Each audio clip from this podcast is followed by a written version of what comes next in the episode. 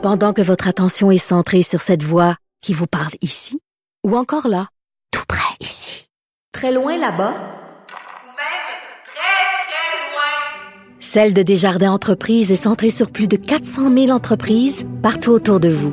Depuis plus de 120 ans, nos équipes dédiées accompagnent les entrepreneurs d'ici à chaque étape pour qu'ils puissent rester centrés sur ce qui compte, la croissance de leur entreprise.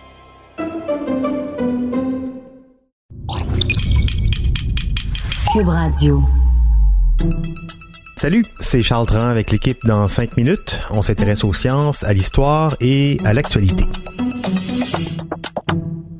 Aujourd'hui, on parle de cochons, de cochons géants. Ben oui, des cochons géants. Il y a une pénurie de porcs en Chine. Il y en a déjà eu aussi aux États-Unis en 2012 avec le Bacon Shortage Crisis. Pour remédier à la situation en Chine, on a décidé d'élever des cochons, des méga cochons, aussi lourds, dit-on, que des ours polaires. C'est pas une blague et on est en plein dedans. La Chine est le plus gros consommateur et producteur de porc au monde. Mais l'offre ne suit pas la demande pour plusieurs raisons, surtout parce que la production locale ne répond plus à la demande. L'an dernier, en 2018, c'est plus de la moitié du cheptel porcin en Chine qui a été décimé par la peste porcine africaine.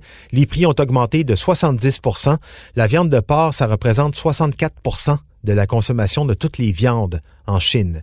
Résultat, donc, je le disais, les prix flambent. Le prix d'achat d'un cochon vivant a bondi de 40% sur un an et la production de viande porcine, elle, a chuté de 30% Ce qui fait qu'il manque, grosso modo, 10 millions de tonnes de cochons pour nourrir les Chinois. Pour faire face à la pénurie, le gouvernement chinois a demandé aux agriculteurs d'augmenter la production afin de freiner l'inflation, mais les éleveurs sont confrontés à plusieurs problèmes. Le coût des animaux vivants, mais aussi la crainte de voir leurs troupeaux être à nouveau décimés par l'épidémie de l'an dernier. Augmenter le poids des porcs est donc vu comme une solution permettant de limiter les risques tout en boostant les profits.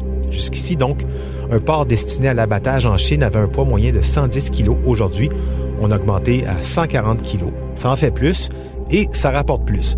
Déjà, les Chinois se sont tournés vers des éleveurs de porcs qui euh, ont des bêtes énormes. Un cochon, en particulier, dans le sud de la Chine, qui pèse 500 kilos. C'est quasiment gros comme une vache. On est dans le Guangxi, dans le sud-est de la Chine. Ce cochon est devenu une espèce de vedette locale, même nationale massif, pas obèse, une constitution physique enviable, c'est le résultat d'une lignée développée par les éleveurs de là-bas au fil du temps par des croisements asticieux. Un cochon de 500 kilos, ça se vend à 1500 dollars sur le marché là-bas. C'est une, une, mine d'or et la pénurie de porc actuelle pourrait avoir pour conséquence de redéfinir les dimensions des bêtes destinées à l'élevage. On va chercher des animaux plus gros. Il nous fallait un miracle. Et nous en avons créé cette merveilleuse petite créature sera bientôt une révolution dans l'industrie de l'élevage.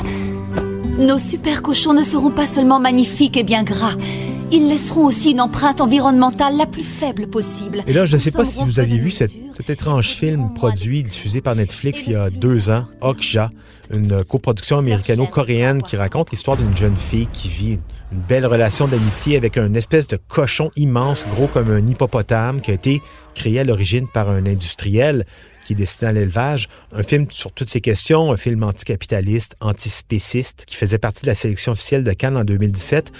Bref, avec cette histoire de cochon chinois géant, c'est comme si la fiction devenait presque réalité. préparation. Nous sommes sur le point de lancer un produit qui va nourrir des millions de gens. Et qu'est-ce qui se passe? L'adorable fille de ferme va tous nous détruire.